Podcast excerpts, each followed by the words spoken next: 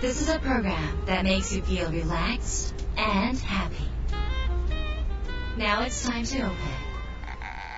Wada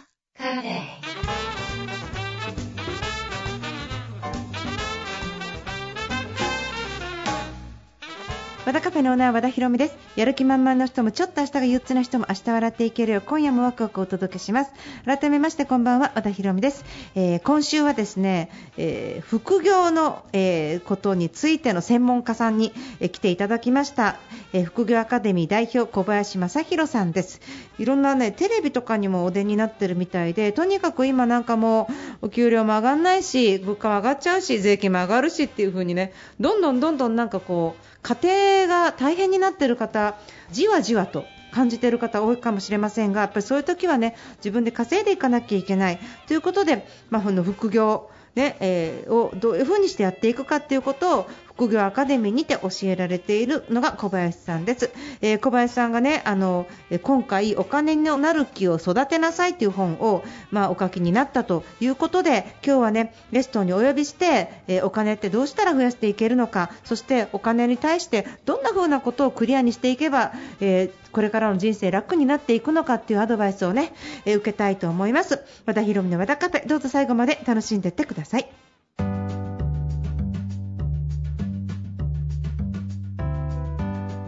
和田博美の和田カフェ今週もゲストをお迎えしました。副業アカデミー代表小林正弘さんです。よろしくお願いします。はい、よろしくお願いします。お願いします。ありがとうございました。初めましてですね。はじめまして。ありがとうございます。よろしくお願いします。こちらこそ。えー小林さんなんかメディアとかにもいろいろなんか出られ、登場されていて、はい。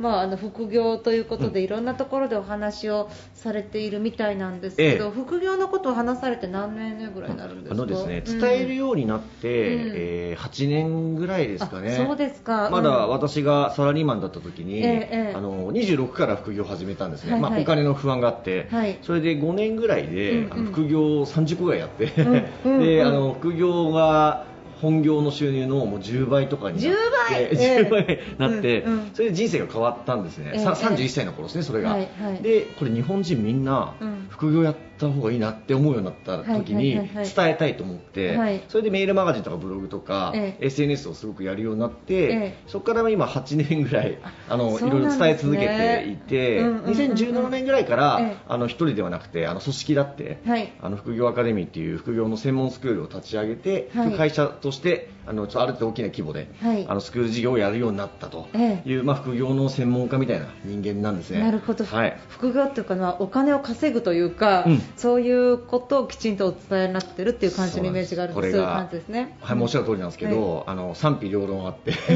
日本人ってやっぱりあのお金を稼ぐって、えなんかこうあんまりイメージ良くなかったり本当は求めてるんだけど表だって言いづらいみたいな。あそうかまだそういう方ねいやーありますね。あら和田さん。みたいな方はもう全然そういうのないかもしれないけど やっぱりまだまだあうん。のそういう方が多くて、うん。でもやっぱり日本の未来を考えたら、ええやっぱり少子高齢の未来があってでコロナショックとかがあってあのお金もたくさんこう、ね、ばらまかれてますけど、円の価値が下がってきてて、でインフレって物価も、ね、上がっちゃってまして、ドル高円安じゃないですか、はいどんどん日本の円の価値弱まるんで、え2000万問題ってあの老後のは2000万の話が2019年話題になって、でちょっと今落ち着いてますけど、2000万じゃ足りないんですよね、うんあの自助努力で用意しなきゃいけないお金が、そうですよね。全然足りない、ええ3000万、4000万っても、長生きがねどれぐらい続くかわかんないんですもん。おっしゃる通りです、それもええ100年時代なんで、はい85とかで平均寿命じゃなくて、ええ90、95生きるかもしれないじゃないですか、ええそしたらもっとお金が必要で、はいじゃあ年金がもらえるんですかっていうと減っていく一方じゃないですか。そうなんですよねね、計算が合ってないので、んだからやっぱり年金ももらえない、もらえないというか減っていきますし、はい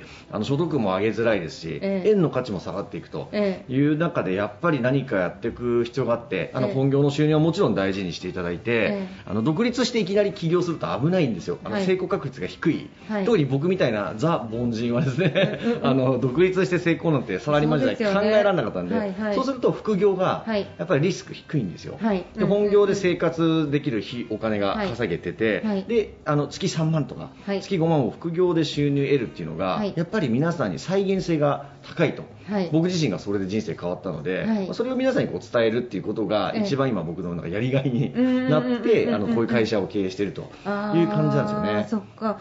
あの実際にその小林さん自身がね、はい。最初の一歩だからされた時って、はい。いろんなことされてるんですけど、ええ。一番最初。最初のやつってな、ええ。23個教えてもらっていいですか？そうですね。あの、うん。僕はうん。ちょっと後で気づいたら変わってたんですけど、うんうん。あの金持ち父さん貧乏父さんっていうロバート清崎さんの本が、はい。まあ、大ベストセラーの、はい。あの本を読んで、はい。あの不動産投資っていう大家さん。はい。あれをサラリーマンが副業でやるのがええすごく流行り始めてた頃。あなんか本もいっぱい出てて、出てました、うん僕がオーナーになるみたいな。そうですそうです、ええんうん2009年に僕その本に出会って、はい。で僕が最初にいきなり大家さんになろうって思ったんですよ。おーそうです。でこれが結構あの後で分かったのが、ええ最初から不動産投資はちょっと怖い方も多いんですよね、ええ。なので全然無理される必要はないんですが、ええ。僕はたまたま、ええ。あのなけなしの貯金で、あのマンションの一部屋ですね。区分マンションっていうのをうん。あの現金でかあの買うっていうのをワンルーム。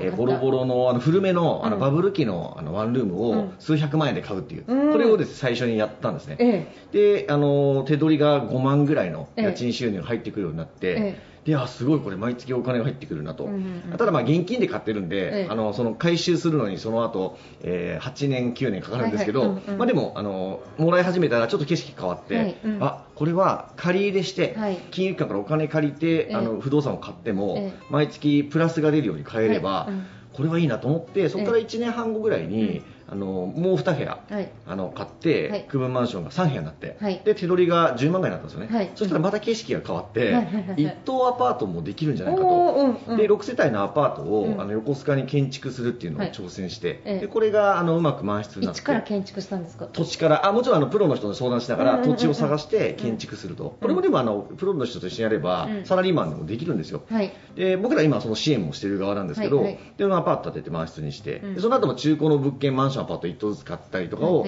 やって、毎月100万ぐらいははい。家賃がこうプラスが取れるようなことを20代で頑張ってやっていったと。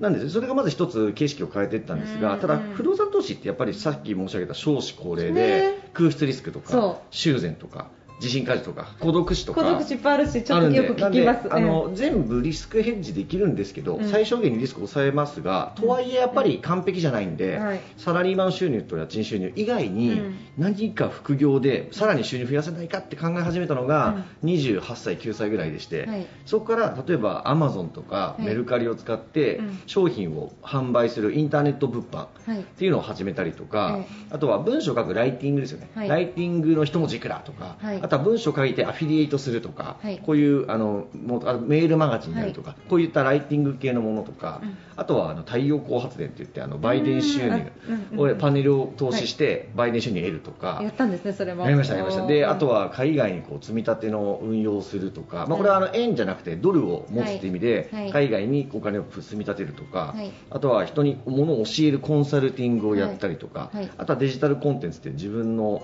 あの得意分野をデジタルコンテンツにして販売するとか、あとは企業さんとか大学とかで講演するとか、はい。講演業とかこういうのを徐々に、うん。あの副業で増やしていったと、これが20個30個になっていって、うん。あの人生が変わっていったみたいな、まあ、簡単にこんな感じなんですよあでもすなんかよくそこまで増やせますよね。普通の人なかなかね、えーあのそこまで増やせないかなって思うんですけど。なんか一個はい。一個順番にこれがうまくいったらやりきるんですね、フォーカスして、やり終えたら次をやる、やり終えたら次やるっていうのをなるべくこう気をつけながらやっていくっていうんで、順番にやって来てますけどね。でも、しっかり実はでも勉強されてますよね。あもちろんあの最低限情報収集して、うん。勉強して、先行ってる先生に教わったりは、しょっちゅうですね。やっぱりそうですよね、ええやっぱりあうんうんのスクールに入って物販学ぶとか、はい。あのライティングもスクールに入ったりとか、はい。なんかセミナーをやり方をあのコンサルティングしてもらうとかこういうのもはい。結構、あの都度お金払ってお教わりながら、ええ。あの先に上手にやってる人の真似する TTP するというのであのだんだん慣れていき、ええ。あの少しずつ収入の柱を増やしてきたと。あ。いうのがあの20代後半から30代前半ですよね。でもそれって副業だから普通のサラリーマンの仕事しながらされてったわけですよ、あそうです。そうです。休みとかあったんですか？あの正直言って少し時間には余裕がなくて、うんうん。あの一番ピークはやっぱ睡眠時間が2時間、3時間というの毎があって日？やっぱりやっぱり踏ん張った時期があったんだ。踏ん張った時期。であのちょっと時給低いかなぐらい、ねうん。働きすぎの時は正直ありましたが。調べる時間とかそうなんですよね。動く時間調べる時時間とかものすごい勉強する時間とか山のように投資されたんじゃないですか、そうです。なのであのうんこれも個人個人でご無理はなさらなくていいんですけども、うん。やっぱりどっか頑張る時期とか、うん。今踏ん張りどころだなっていうのはやっぱり皆さんそれぞれあって、うん。僕も間違いなくその時期があって、うん。ぐーっとそこで我慢して走り抜けたんで、うん。あの後でだんだん楽になってきたりとか、あと1回できるようになると、はい一気に早くできたり効率化できたりするので同じ時間かからなくなったりとか、そういうふうにあとはその外注していくとか、はい人にやってもらえるものを自分がやらなくするとか、いそういったことも徐々に覚えていって、うんあの自分の時間のバランスを取っていくんですけど、まあ、でもやっぱり寝不足しちゃうとうん体調崩しちゃうんで、はいあんま長続きしないんですよねだから。若かったから。そうそう。そう20代で 若かった時は今よりもまだあのそう体力もあったんで、がむしゃらにやれてたんでそこでももう、あのうちの今の生徒さんもご無理せずに、ええ。ご自分のバランスでえ一つずつやっていただければ、ええ。もうあの月5万、10万という収入はもうそんなに1日1時間ぐらいの副業時間確保してもらえれば、ええ。半年1年やったらもうそれ以上収入増やしていっちゃうんで、はい。もうそれだけでも大きなあの進化で、ええ。その先にもっとあの時間かけるのかとか、ええ。もしかしたら独立するのかとかはうん選べるようになっていくんで。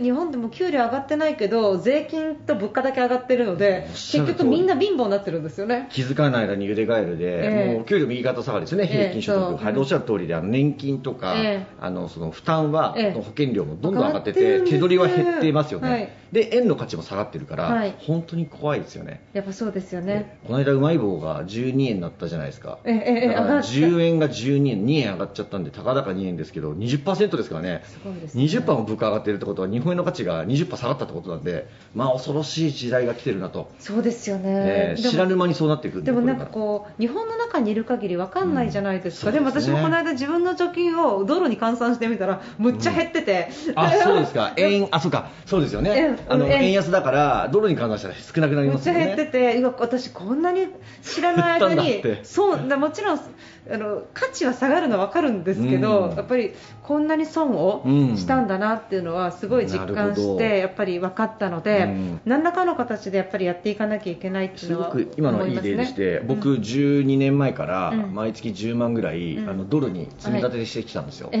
で当時80 1ドル80円でした、はい。でずーっと積み立ててるから、うん。今、円安になるほど、そのドル建ての積み立ての方がさらに増えるんですよ、そうだドルだからなので日本人の皆さんも、例えばそうやってうん。余剰資金、月1万だけ、うん。あのドルに積み立てておくとかもできますから、はい。そういうことをやっていくだけでも、日本円のリスクには備えられるわけですよね。うんじゃあその1万円どうやってあの要は捻出するかって言ったら、まあ、本業からで出せればいいですし余裕なければやっぱり副業ではい。月3万稼いだうちのはい。1万円だけドル積み立てやろうとか、はい。こういうことやってるかやってないかだけで、うん。角度がこう1度違ってきて、はい。この1度が進むほど大きく開いていきますよね、はい。このあのアクションを起こした人とそうでない人でどんどん変わっていっちゃう、はい。二極化するなっていうのを今すごい感じているんで、はい。そこを皆さんにちょっとお伝えて、うん。できるとこからアクション起こそうねって、はいい、うことを今言う言うようにしてるんですよね。やっぱそうですよね、みんなでもお金のことね、やっぱり不安がすごく多いですし、あとやっぱり若い方も、その不安、うん。あのなんていうのかな、いい時知らない20代とかあは知らないから、ね。うん。あお金も逆に使わなくなってるっていう。だからこの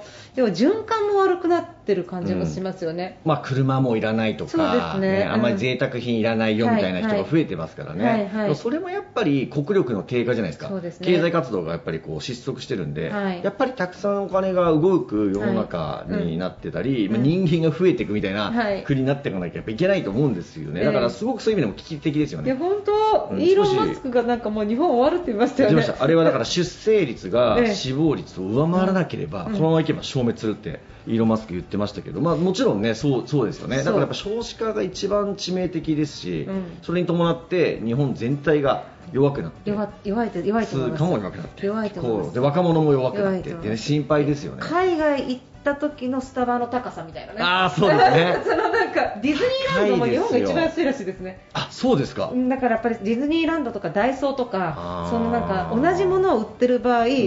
日本で買った方が安いみたいな。でもね変わってきてますよ。あの僕が会社員の時って、うんうん。あのメーカーで働いてて、うん。あの例えば東南アジアのうん。中国工場とかタイ工場で物を作っていったんですよ、うんうんでやっぱ安いからうん。もうちょっと作るんですけど、うん。今ちょっと逆転も始まってて日本工場って今ちょっと増えててえ。とある機械師が九州にええ。工場を作ったみたいな、それ日本人が働くんですか？もちろん。日本人が働いてあの外国人がヘヘッドオフィスが海外にあって。でなんでかっていうと円が安いから。円が安いから日本安いよねって言って。で清潔だし技術もあるし勤勉だよね日本人って。でも安いよね円って。ってなってあの使おうみたいな感じ。だから要は使われる側になってきてるんで日本って本当に5年10年であの海外の人がこうどんどん進出してくるあの僕らがこれまで東南アジアの国々に感じたものを今世界が日本に感じ始めてるんですよね。それぐらい逆転してきてるっていう。叩かれるないやいやいやでもなんかでもそだからこそもう国に頼らず、うん。自分で守っていくしかないですもんねおっしゃる通り、まずは自分うんと家族とか大切な人のためにうん。個で稼ぐ力とか、うん。あとは日本円以外うん。のその外貨とか、うん。現物の不動産とか金とか、うん。まあ、ビットコインみたいにこうやってあのポートフォリオを分散して、うん。日本がちょっとこの後厳しくなってもはい。大丈夫な準備はい。をそれぞれがまずしていくことがはい。今できることだと思うんですよね。はい。まあ、ほ最終的にはね日本そのものはもうちょっと変わっていくべきなんですけどこれってやっぱり政治家とか 官僚とか。でも良くなるとは思ってるんですよ。希望は捨てちゃいけないそこはそう希望せ捨てないし、ね諦めずトライしたり、ね、発信していくべきですけど、まあ、目の前の自分のこととか、ええ。周りの人のことを考えるとやっぱり副業からここで稼ぐとか資産運用とか、はい。あのポートフォリオって言って、はい。その日本円以外の資産をどう持つか、はいこれをそれぞれが勉強して、ええ。できるところだけでいいのでちょっとずつ、はい。えー少しずつ成長していくということを始めていただくのが今日本人に急務なんじゃないかなと思います。思うんですよ。あとまあ1回日本が過去1回やってるのがあの預金封鎖して新通貨発行したことがあるんで、うん。あのまあ、ないと思うんですけど、うん。今、借金がもう千何百兆円あるから、はい。今、日本のあの純資産というか、キャッシュがに千何百兆ちょうどあるんで、一、回預金封鎖するみたいな陰謀論かもしれませんけど、言う人も増えてますよね、はい。で一旦新しい通貨出すから、うん。タンス預金も持ってこないと、ええ。あの価値下げるよみたいな、ええ。こういうことをやる可能性もありますよね、ええ。このままいくとあの財政がもう破綻しているといいますか、株式会社と考えたらですね、はい。株式会社日本ってとっくに倒産しているはい財務なんで、うんただ国だから、はい。もちろん潰れてないし、はい。あのお金も印刷できるんで、うん。国債も発行してなんとかなりますけど、うん。会社だったら潰れてるんですよね。って考えると何かどっかで辻褄合わせるかリセットしなきゃいけないと、そうするとそう今みたいなすごい、まあ、陰謀論かもしれませんけど、そういうなんか預金封鎖的なことなのか、日本円の価値を下げるしかないんですよ、やっぱりさっき言った、はい。でハイパーインフレを起こすとかで、うん今の借金そのものの価値がなくなればうん。いいので日本円の価値を読めるうん。とかをしていくか増税なんですよ。うん。増税してみんなからたくさん回収する、うん。これしかもうないんですよね、ええ。今の日本って。だからそれに向けて何ができるかっていうことをやっぱり考えていくべきうん。っていう今のところまで言う日本は来てしまってるかなと思うんですよね。はい、じゃあ一体何をしようってみんなが思うわけじゃないですか。ですね。ええ。でまあ、このねあの小林さんが書かれた「お金のなる木を育てなさい」の本の中には、はい。まあ、いろんな、副業や投資っていうのが書かれてるんですけど、うんえっと、小林さんの、ね、YouTube 見た時に、はい。絶対やっちゃいけない副業みたいな話されてたじゃないですか。はい、見まします。はい。た。それであのえっと、まずあのこれをやりなさいの前にこれやめとけの方がはちょっとちょっと早い。なんかそのプラスプラスでちょっと両方教えてもらいたいなと最思って。初にやっちゃうとまずいのは、うん。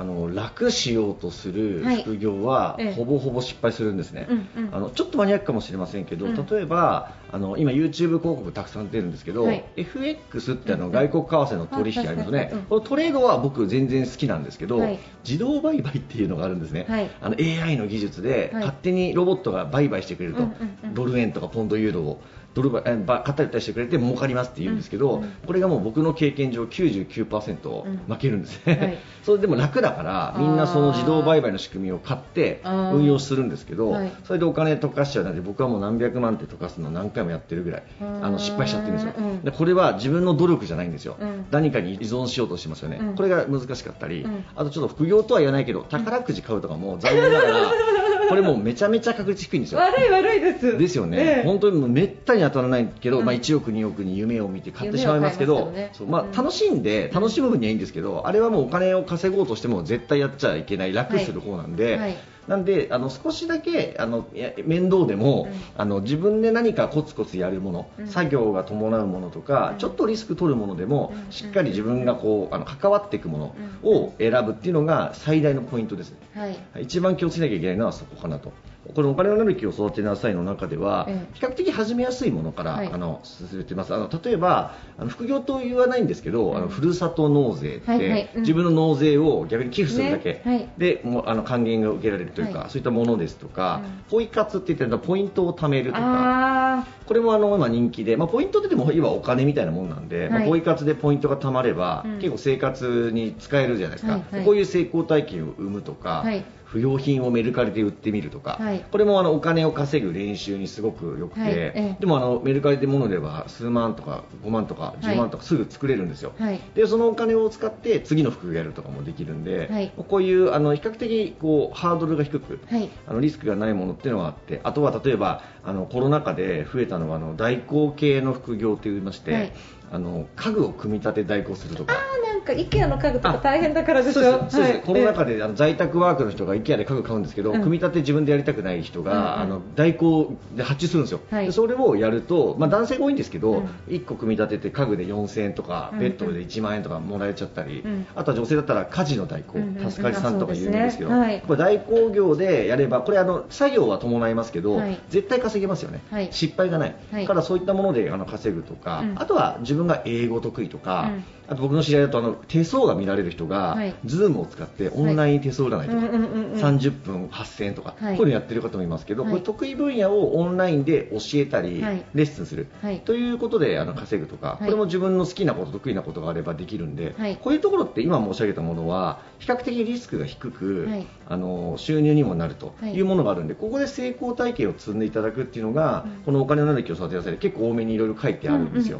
でどれか一つでも自分ができそうなものがあれば、うん0を1にしていただくっていうのをまずやっていただきたいなと。はい、あーなるほど。でもそういう頭頭を使うこと頭を使ったりうん。勉強したりとか、何か面倒くさいことをやればお金になるんだけどやらない人が多いってことですよね。そうなんです。やっぱでもその教育は日本はやってきてないですもん。やってないです。でやっとね高校からお金の教育が始まるじゃないですか、うん。やっとちょっと変わってきたんですけど、うん。もうちょっと遅れてるいや親がやってないから。あそうですね。いやおっしゃる通り。い だからいきなり学校で教えてもらっても。や本当ですね。そんなことやったら損するんじゃないのみたいなね。うん。親御さんが理解ないからそう。ね、否定しちゃいますからね。そうなんですよ。はい。それは本当に確かにあの全体的にやっぱり、うん、変わっていかないといけないですよね、そうそこは。はい経済的に成功する人の特徴はやっぱりあのいいものというか一番いいものを買ってますよね。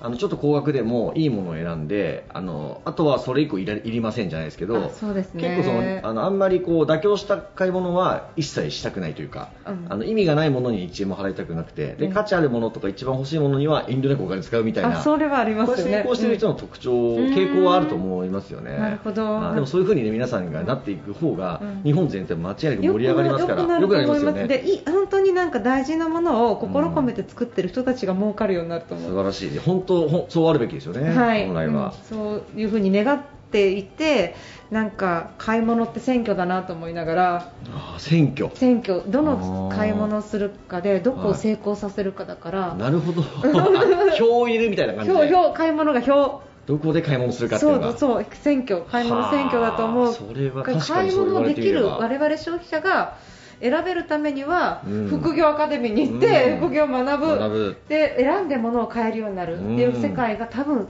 すごい美しい感じが、そうですね。はい、します。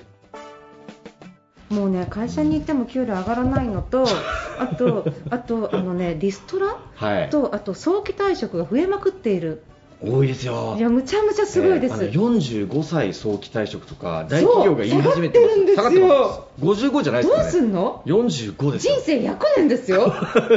100年まであるのに45ですね。リストやばいやばいラになっちゃうやばいと大変ですからね。やばいやばいやばい。やばいだからやっぱり他のあの収入のポイントお財布を増やしておけばいいんですよ。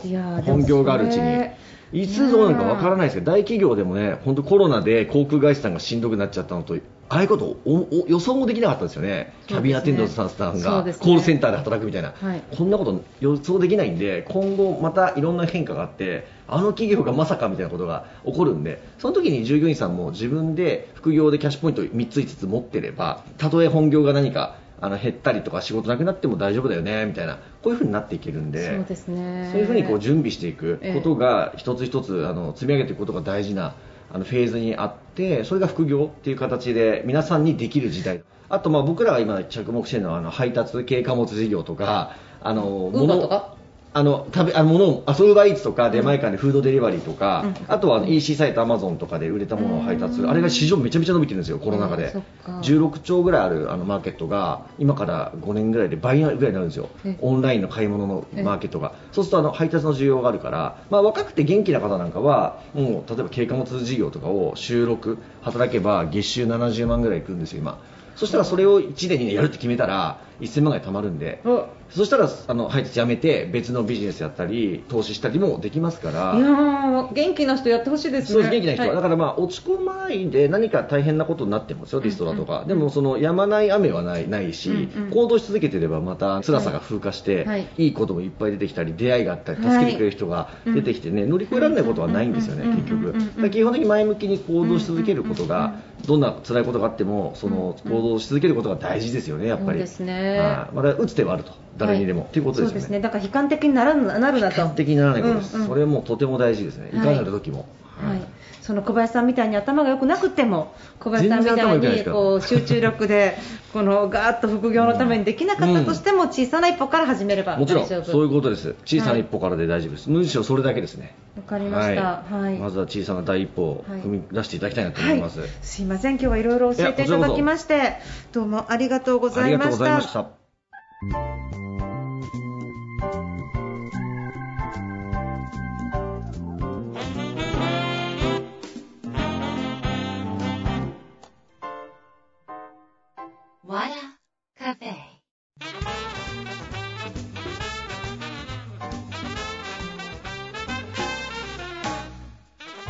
和田広めの和田カフェいかがでしたか？今週は副業アカデミー代表小林正弘さんにお話を伺いました、えー皆さんぜひですね今日のいろんな話を聞いた中であ私もちょっと何か一つでもいいから、えー数万円でもいいからちょっと増やしていきたいなって思われる方いらっしゃいましたらお金のなる木を育てなさい。朝日新聞出版社の中にいろんなこういうことしたらいいよああいうことしたらいいよっていう風にねいろんな小さな誰でもできることからね書かれています。まあさっきね体力があればもう本当に、えー運送業とかもやっちゃえばいいんだっておっしゃってましたけどまさにそうですね。お金がないないって言って寝転んでいるよりも何かで動かないといけないと。でみんなやっぱりその動くのは嫌だからなんかこう神様に祈ったらお金持ちになるんじゃないかってね思われる方もいるんですが、まあ、小林さん、まあ、現実的なねお話を今日どんどんどんどんしてくださって私はまさに現実的に動いていかなきゃいけないっていうのはねリアルにやっぱり感じてますので小林さんのお話にねすごい共感しました。皆さんもですねぜひ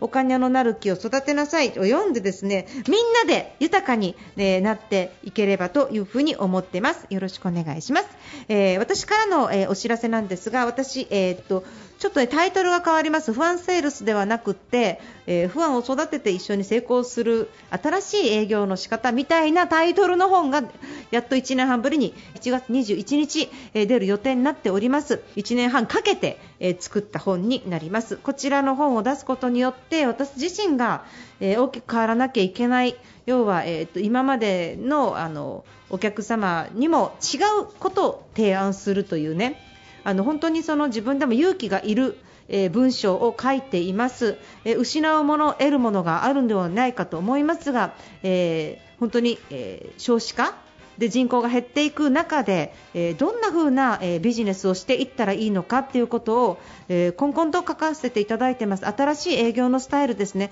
そちらの本が7月21日、えー出る予定になっております。本が書店さんにギリ並ぶか並ばないかの時の7月30日に、えー東京で、えーリアルの開催をいたします。こちらの方、えーと席がすぐにいっぱいになっちゃいそうなのでできましたら、えーと早めに知っていただくために和田博美のメルマガ、えー和田ビジョンか、えー LINE アットを申し込んでいただけると非常にありがたいです。えー、となので、えー、とできましたらあの、えー和田博美検索していただいて、えーそちらの方から登録していただければありがたいです。よろしくお願いします。